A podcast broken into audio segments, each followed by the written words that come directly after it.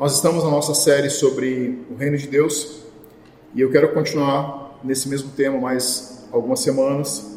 Eu acho que nós podemos extrair muitas verdades ainda que não são, que nós não devemos perder. Então eu quero trazer de volta uma frase que a Lidiane falou na semana passada. Ela disse que nós é, pertencemos e pensamos e agimos a respeito da realidade a qual pertencemos. E ela falou muito sobre o reino de Deus, e ela falou que existe uma realidade natural e uma realidade espiritual, o reino é uma realidade espiritual, e que nós respondemos a cada situação de acordo com o reino no qual vivemos, se vivemos no reino natural ou se vivemos no reino espiritual. Então eu quero, a partir dessa frase, voltar em uma frase que eu disse há algumas semanas, eu disse que muitas vezes nós estamos cientes da verdade, mas não estamos conscientes da verdade.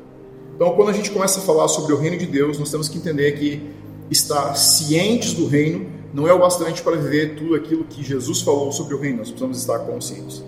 Enquanto você abre tua Bíblia no livro de Lucas, vamos voltar para os mesmos versículos de Lucas de novo, da semana passada, Lucas capítulo 9, você pode começar a abrir. Eu quero te fazer uma pergunta, e a pergunta é a seguinte: se o reino de Deus é uma realidade disponível para todos nós, porque muitos de nós não vivem um estilo de vida que seja mais do que salvação. A Lidiane falou uma frase que foi: Vivemos a realidade do reino na qual fazemos parte. Se todos nós, através da salvação, somos inseridos na realidade do reino, e o reino de Deus não existe falta, no reino de Deus não existe necessidade, no reino de Deus não existe doença, porque, sabendo dessas verdades, na maioria das vezes, na maioria da parte dos nossos dias, nós não vivemos a realidade do reino de Deus, mas vivemos muito abaixo da realidade da abundância, da prosperidade, da saúde e daquilo que Deus fala na sua palavra. Enquanto você abre, pense sobre isso. Muitas vezes passamos anos sendo salvos, passamos em comunhão em uma igreja, tomamos a Santa Ceia, frequentamos uma igreja durante anos, dezenas de anos, ouvimos dezenas e centenas de sermões, lemos a Bíblia uma, duas, três vezes, cumprimos os mandamentos e ainda assim não estamos vivendo a realidade do reino. Eu quero falar um pouco sobre isso com você, isso é possível. Mas antes de construir esse conceito, eu quero que você entenda algo. A Bíblia que você tem hoje nas suas mãos, que você deve ter ou um aplicativo ou uma compilação de livros que formam a Bíblia, foi escrita entre o ano 1500 a.C e o ano 450 a.C., e aí nós temos uma pausa de 400 anos de silêncio, onde não houve inspiração de Deus para a escrita de nenhum livro. Então, de 1500 a.C.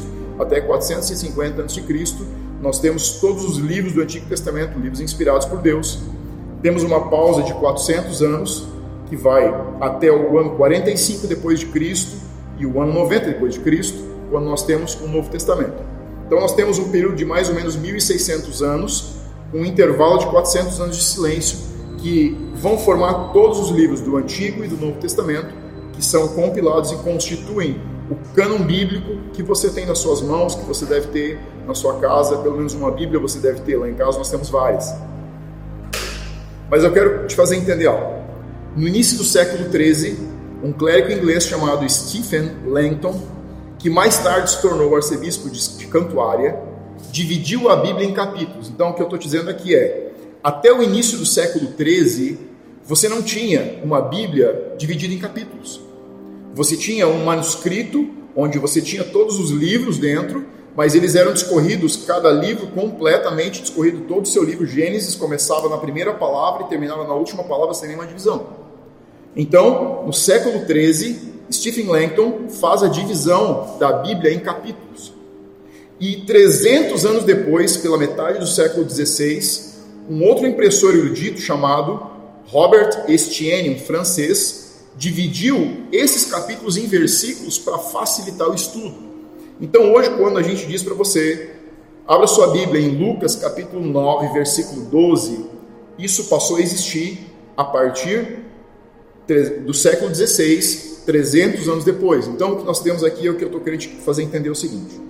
Quando a Bíblia foi dividida em capítulos e versículos, se nesse momento começou a haver uma discussão muito grande, porque a divisão de versículos fracionou muitos contextos íntegros em frações pequenas e desintegrou muitas coisas que Deus queria transmitir.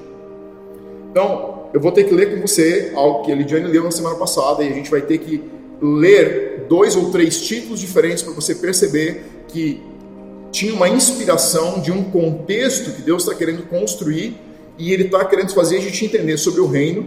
E nós, quando nós fracionamos, por isso que você lê um ou dois versículos para um devocional, não vai te dar um contexto para que você entenda ideias centrais do que Deus está querendo te transmitir. Você precisa tirar mais tempo, você vai ter que ler mais versículos, mais capítulos, para começar a ter uma devoção consistente e receber revelações de Deus. Então, Lucas capítulo 9, versículo 10, a Lidiane já leu semana passada, a gente vai ler de novo agora, diz o seguinte: a primeira multiplicações de pães e peixes. Então, ao regressarem os apóstolos, então, antes disso aqui, o que aconteceu? Antes desse momento, Jesus enviou os apóstolos para uma missão, ok? Eles foram enviados para uma campanha. Qual era a campanha que eles tinham? Eles eram para ir pregar o evangelho do reino. Se você voltar um pouco acima do capítulo 9, você vai ver que Jesus disse: Vão e preguem o evangelho do reino. Preste atenção no que ele disse. Preguem o evangelho do reino. E ele disse o seguinte: curem as pessoas, expulsem os demônios, realizem milagres e preguem o evangelho do reino. Então os discípulos estão voltando dessa campanha e Jesus pega os discípulos, você vai ver isso no versículo 10, e leva eles para uma, uma cidade chamada Betsaida. E as multidões começam a seguir Jesus e os discípulos, e enquanto eles o seguem, ele está aconselhando e falando a respeito do reino de Deus. Então, os discípulos voltam, Jesus os enviou para pregar o evangelho do reino, eles voltam, as multidões começam a seguir enquanto eles estão se retirando, e Jesus está aconselhando, falando a respeito do reino, versículo 11, e socorria aqueles que tinham necessidade de cura. Então, o que eu estou construindo com você aqui é a ideia geral do que é o reino de Deus. O reino de Deus é um reino de autoridade, é um reino de transformação, é um reino sobrenatural se manifestando na realidade onde existe uma necessidade natural. E Jesus está nesse momento falando do reino e vivendo o reino. Essa é a mensagem do reino.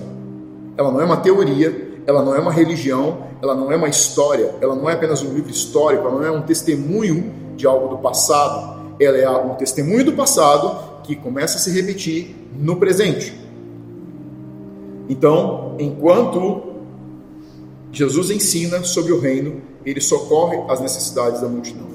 E aí você continua lendo os próximos cinco versículos e vai, você vai ver a multiplicação dos pães e peixes. Cinco pães e dois peixes que o menino trouxe. E eu, você pode ler depois Lidiane já leu na semana passada, mas em, uma das, em um dos livros diz que Jesus testou os discípulos. Por que, que ele está testando os discípulos? Por que, que ele pergunta ou pede para que eles deem de comer a multidão? Porque o que ele está fazendo é mexendo com a mentalidade, a realidade natural onde os discípulos estão inseridos, porque ele está ensinando, e o ensino só é verdadeiro, só é sólido quando ele se torna prático. Jesus está falando sobre o reino e está curando pessoas. Então ele diz para os discípulos: Eu estou falando do reino, estou atendendo às necessidades. Então agora existe uma necessidade e é comida, é alimento natural. Aqui a necessidade. O que vocês devem fazer? Ele apenas está fazendo um questionamento a partir da experiência que ele já deu para eles. Então, o que eu estou querendo te dizer é: existem momentos na nossa vida que se apresentam situações de necessidade e nós precisamos aprender a ler a perspectiva de Deus sobre cada situação e não a realidade, o fato que está acontecendo. A pergunta que eu tenho que fazer é: qual é a verdade que Deus está dizendo sobre esse fato que está acontecendo? Os discípulos não estavam entendendo que existia uma realidade ou uma verdade sobrenatural sobre o fato. Jesus estava vendo o fato, existiam cinco pães e dois peixes. Qual era a verdade? Multiplicação. E quando nós olhamos a verdade acima do fato, nós conseguimos extrair a abundância que o reino tem disponível para cada uma das situações, a transformação que existe disponível em cada situação. E agora eu quero que você vá para o versículo 18, porque é continuação do ensino sobre o reino. Olha o que diz o versículo 18: a confissão de Pedro e Jesus predizendo a sua morte. Então, o versículo 18 diz o seguinte: Estando ele orando à parte, achavam-se presentes os discípulos a quem perguntou. Então, a situação é agora aqui: não tem mais multidão, a multidão se alimentou, ela foi embora, sobraram 12 cestos cheios. Um outro dia a gente fala sobre isso. Mas Jesus está orando à parte, os discípulos estão juntos e ele dá uma pausa na oração e ele faz uma pergunta aos discípulos. E olha que pergunta que ele faz: Quem dizem as multidões que sou eu? Os discípulos respondem: João Batista, outros dizem que você é Elias, outros ainda dizem que ressurgiu um dos antigos profetas. E aí ele faz a segunda pergunta, ele diz: E vocês, quem dizem que eu sou? Então falou Pedro e disse: És o Cristo de Deus. Então, o primeiro ponto que eu quero que você anote, se você estiver anotando aqui, é: a revelação do reino de Deus depende de uma experiência pessoal com Jesus. Quando Jesus perguntou o que as multidões falam sobre mim, todas as impressões eram coisas que compõem o reino. Olha só, as multidões olhavam para Jesus e reconheciam o que João Batista carregava, reconheciam o que Elias havia carregado de unção, reconheciam o que os profetas antigos carregavam de unção. Isso estava em Jesus mas a perspectiva da multidão era perceber características que existiam no reino. A autoridade, o espírito profético, o espírito de sabedoria, poder, revelação e entendimento. Isso está dentro do reino. Isso está inserido dentro do reino. As multidões, à distância, sem a experiência pessoal, apenas conhecendo à distância Jesus, reconheciam que ele carregava Dentro, a unção que ele portava envolvia as unções que eles reconheciam do passado. Muitos salvos reconhecem o reino quando ele se apresenta, mas reconhecer o reino não significa ter uma experiência pessoal com Deus. Nós somos chamados para reconhecer o reino mas somos chamados para nos mover sobre a mentalidade, a autoridade, perspectiva que o reino tem. O que Jesus está fazendo aqui é mostrar para os discípulos que eles precisam mais do que apenas reconhecer aquilo que o reino tem. O que ele está trazendo para eles é a verdade de que aquilo que o reino é portador, eles devem ser portadores. Quando eu não tenho uma experiência pessoal com Cristo, quando me falta a experiência pessoal, quando me falta a sede e a fome de um toque de Deus na minha vida, eu não tenho a perspectiva real e verdadeira do que é o reino. Eu apenas sei do que o reino se trata porque eu reconheço na vida de alguém autoridade, eu reconheço espírito profético, eu reconheço unção, eu sei que quando aquela pessoa ora, eu sei que quando aquela pessoa fala, eu sei que quando aquela pessoa entra no ambiente, algo no ambiente muda. Mas o desejo de Deus não é que pessoas sejam portadoras do reino. O desejo de Deus é que cada cristão, cada salvo sobre a terra, seja portador de tudo aquilo que o reino de Deus tem sobre si. Deixa eu dizer algo para você. O que nós vemos e nós ouvimos e reconhecemos deve ser visto como um convite para viver, um desafio, um chamado pessoal a uma experiência.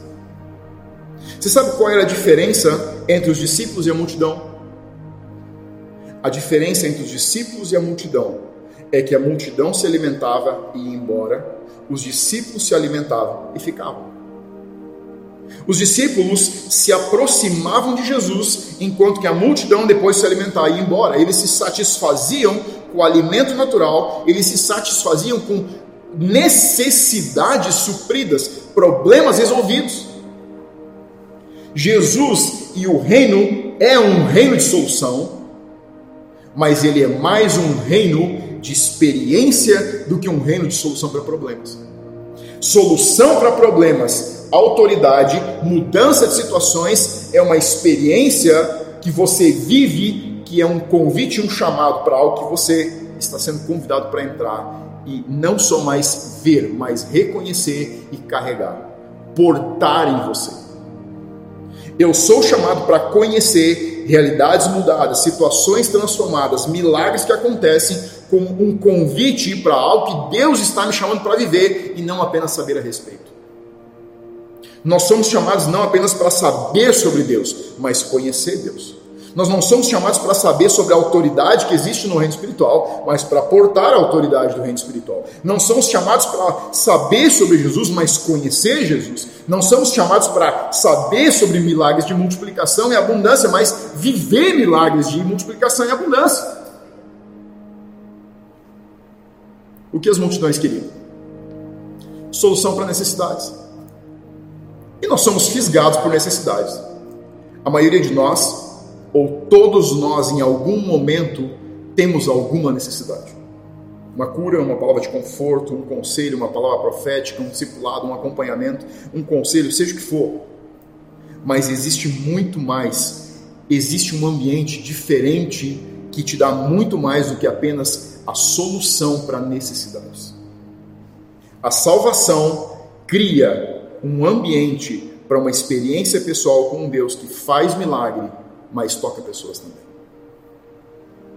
Receber uma cura, ou uma palavra, ou um conselho, não é entrar no reino. Olha o que diz Lucas capítulo 9, versículo 21. Vamos mais para frente um pouco. Ele, porém, advertindo-os, mandou que a ninguém declarassem tal coisa. Então ele está falando aqui sobre a sua morte dizendo: é necessário que o filho do homem sofra muitas coisas, seja rejeitado pelos anciãos, principais sacerdotes, pelos escribas, seja morto e no terceiro dia ressuscite. Então Jesus está continuando o processo de fazer os discípulos entender do que se trata o reino. Ele está dizendo o seguinte: ele enviou os discípulos, eles curaram, eles falaram do reino. Depois, ele deu uma experiência pessoal sobre o que é o reino quando ele entra com provisão e abundância e agora ele continua falando do que virá à frente. Mas a gente tem mais um tempo. Olha o versículo 23. Aí Jesus diz o seguinte para os discípulos: o título aqui é: O discípulo de Jesus deve levar a sua cruz. Dizia a todos: Se alguém quer vir após mim. Então, o segundo ponto aqui é: é um convite pessoal Todos nós temos o mesmo valor diante de Deus. Olha como começa esse versículo. Ele dizia a todos. A quem Jesus dizia? A todos. Se alguém quer, venha após mim. O convite é genérico. Jesus não convida alguém para portar autoridade. Ele não convida alguém para portar sabedoria, ele não convida alguém para portar unção, ele não convida alguém para portar um propósito, ele não convida alguém para um chamado especial, ele convida todos. Não é o Michel, não é a Lidiane, não é uma equipe, não é uma igreja, é para todos. É para mim, é para você, é para todos os salvos, é para toda a humanidade. Não é sobre a disposição de Deus que é diferente, é sobre a disposição do homem em responder à disposição de Deus. Olha o que diz Mateus 24, 22, versículo 14. Porque muitos são chamados, mas poucos são os escolhidos. Qual é o conceito aqui? Jesus escolhendo alguns poucos depois de chamá-los? Não. Jesus diz: todos se você quiser vir, venha. Esse é o chamado. Mas o que está dizendo aqui é: existe, além de um chamado genérico, um critério. Ou seja, todos são chamados. Se alguém quiser vir, venha. Se alguém quiser ser meu discípulo, venha. Nós nunca somos forçados. Nunca seremos obrigados nunca seremos punidos, nunca seremos menos amados por Deus, nunca seremos menos amados. Mas Deus jamais vai ferir o princípio do livre-arbítrio. Se Deus não fere o princípio do livre-arbítrio com respeito à salvação, ele também jamais vai ferir o livre-arbítrio com respeito à entrada no reino. Porém, existe um critério. Qual o critério? A si mesmo se negue dia a dia, tome a sua cruz e siga-me. Olha o critério. Deixa eu dizer algo para você. Hoje se prega o evangelho da salvação. Deixa eu desmistificar algo na tua cabeça. Não existe evangelho da salvação. Jesus não mandou pregar o evangelho da salvação. Esse evangelho não foi mandado pregar por Jesus. O evangelho que Jesus mandou pregar foi o evangelho do reino. O evangelho da salvação foi uma invenção de homens que queriam se tornar o canal de necessidade para pessoas. Se eu quero continuar sendo a pessoa por quem você vai receber, eu preciso dizer para você que você depende de mim, eu preciso te fazer acreditar que você tem que depender de mim. Jesus não disse existe o evangelho da salvação, ele disse existe um evangelho do reino e ele está disponível para todos. Se você acredita que Jesus veio para salvar o mundo, você não conhece a Bíblia e não conhece Cristo, porque ele não veio para salvar o mundo, ele veio para implantar o reino de Deus na terra. Ele não veio para salvar a humanidade, salvar a humanidade foi o meio pelo qual o reino de Deus chegaria a ser implantado. A salvação não é o fim, a salvação é o começo do processo. Não existe o evangelho da salvação. O evangelho da salvação é parte de um processo que culmina no evangelho do reino. O evangelho da salvação é baseado em salvar pessoas do inferno. Ele é mínimo. Ele apenas está te dizendo para não, onde não ir. O evangelho do reino tem como objetivo te levar à liberdade, te dar vida, comunhão, devoção, intimidade, crescimento, vida e autoridade, ser um representante do reino, fazer discípulos, transformar famílias, sociedades, cidades e nações o Evangelho da salvação nunca te coloca com a realidade da transformação, com a realidade da liberdade, com a realidade da autoridade, com a realidade da cura, com a realidade do Evangelho do Reino. Ele não te coloca com a realidade da identidade, ele não te coloca com a realidade da santidade, ele não te dá, coloca com a realidade da glorificação, ele te coloca com a realidade que você não precisa, não pode ir para o inferno. É a realidade mais distante do evangelho que Jesus queria que a humanidade conhecesse. Ele disse para os discípulos: vão, curem as pessoas, expulsem os demônios, realizem milagres e preguem o evangelho do reino.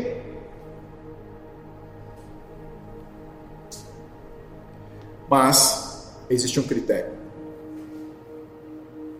O evangelho do reino é feito de escolhas diárias e não somente de uma decisão. Por isso que é mais fácil é mais simples, é mais humanamente agradável acreditar no Evangelho da salvação. Porque eu digo sim para Jesus e passo o resto da minha vida confessando um sim. Eu e você não fomos chamados apenas para dizer um sim. Eu e você fomos chamados para negar a nós mesmos para viver a realidade do reino de Deus. Jesus disse: a si mesmo se negue e dia a dia tome a sua cruz e me siga. Você não vai poder seguir a menos que você tome a sua cruz. A cruz é o que? Renúncia. A cruz é escolha. A cruz é decisão. A cruz é ter a certeza de que você e eu vivemos por um propósito. Você disse sempre a Jesus: Isso é lindo. É uma decisão incrível. Dizer sim é o passo talvez mais importante da sua vida, mas não é o único passo que eu e você estamos chamados para dar. Somos chamados a dizer sim para Jesus uma vez. Essa é a salvação. A partir da salvação, diz que nós somos lavados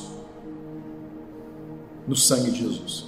A partir desse dia nós somos filhos, somos religados à paternidade, estamos e somos santos aos olhos de Deus.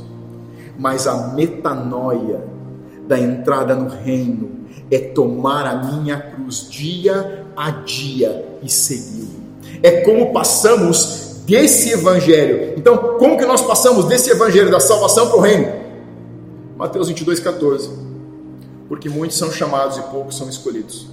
Só existe uma maneira de seguir Jesus: pelos seus critérios.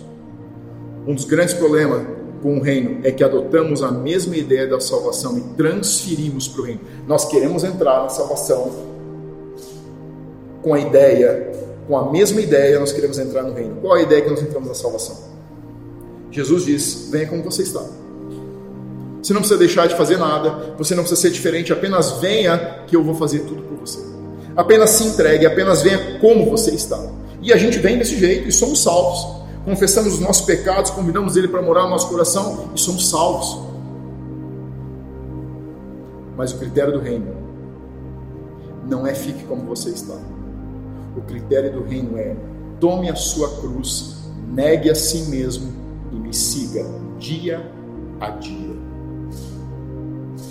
Você vai fazer escolhas hoje, você vai fazer escolhas amanhã, você vai reiterar elas depois da manhã e você vai ter que reiterar e fazer novas escolhas toda a sua vida, porque para permanecer no reino, você vai ter que continuar fazendo a sua confissão de que o reino ainda é e está em primeiro lugar no seu coração. Sabe o que Mateus aqui está dizendo?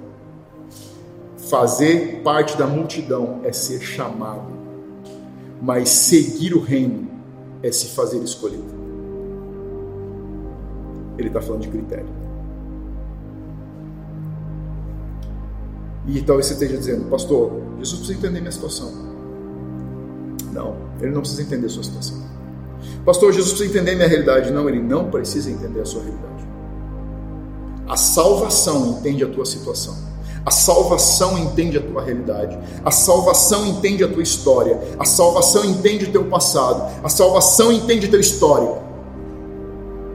O reino entende o teu futuro. O reino entende a metanoia, entende a transformação. O reino não fala do passado, o reino fala do futuro, o reino fala do amanhã, ele fala de autoridade, ele fala de renúncia, ele fala de transformação, ele fala de confissão, ele fala de devoção e ele fala de santificação, ele fala de glorificação. Isso é o reino. Não é sobre ontem, é sobre amanhã. E eu quero concluir hoje. Semana que vem nós vamos terminar mas eu quero concluir com a passagem de Mateus capítulo 19, versículo 16, do jovem rico. E essa passagem diz assim: E eis que alguém, aproximando-se, lhe perguntou: Mestre, que farei eu de bom para alcançar a vida eterna? Aí Jesus começa a discorrer sobre os mandamentos, e o jovem replica e diz o seguinte: Tudo isso eu tenho observado. O que ainda me falta? Disse-lhe Jesus no versículo 21 se você quer ser perfeito, e aqui no original é teleios, é completo, vai, vende os teus bens, dá aos pobres e terás um tesouro no céu. Depois vem e me segue, ou vem e seja meu discípulo. Você está vendo aqui o convite geral, genérico. Tendo, porém, o jovem ouvido essa palavra, retirou-se triste por ser dono de muitas propriedades. Então, o que nós temos aqui? Um jovem que está se sentindo incompleto ele cumpre os mandamentos, ele tem um desejo e ele sente que algo ainda não está completo na sua alma. Ele ainda sente um impulso dizendo: Eu preciso viver alguma coisa a mais. Tudo que essa vida tem para oferecer, ele tem à disposição. É proprietário de muitas terras. Propriedades de terras nessa época é um valor em fortuna muito alta. Apenas pessoas importantes eram proprietárias de terras. Então ele é uma pessoa destacada na sociedade, mas alguma coisa no seu interior clama por algo mais.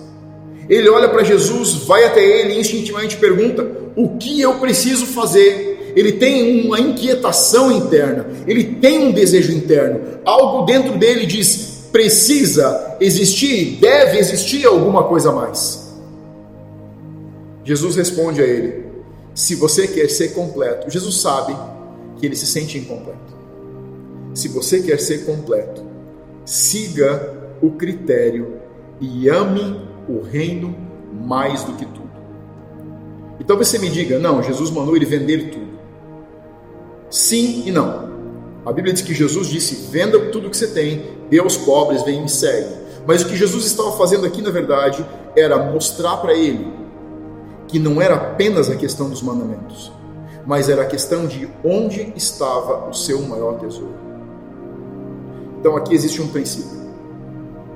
A menos que o reino se torne o nosso maior desejo, a menos que seguir Jesus se torne o nosso maior desejo, a menos que a gente entenda que dentro de nós, dentro do nosso interior, existe um clamor, um desejo que anseia por algo mais. E isso vai implicar em responder aos critérios estabelecidos por Deus. Talvez você passe o resto da sua vida inquieto e incompleto.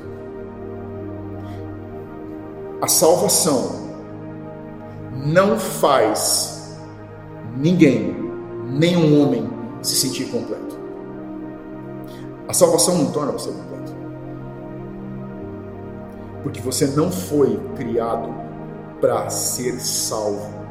Você foi criado para viver a realidade do relacionamento dentro da realidade do reino.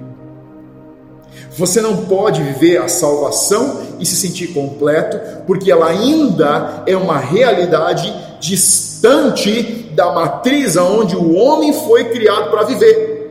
Quando Adão e Eva foram plantados no jardim, a Bíblia diz que Deus os colocou lá porque eles eram completavam e quando Deus coloca Adão e Eva no jardim e traz vida a eles, ele diz que olhou, contemplou e disse: é muito bom. Tudo que tem aqui é muito bom. Ele diz que Deus vinha se relacionar com o homem todo dia.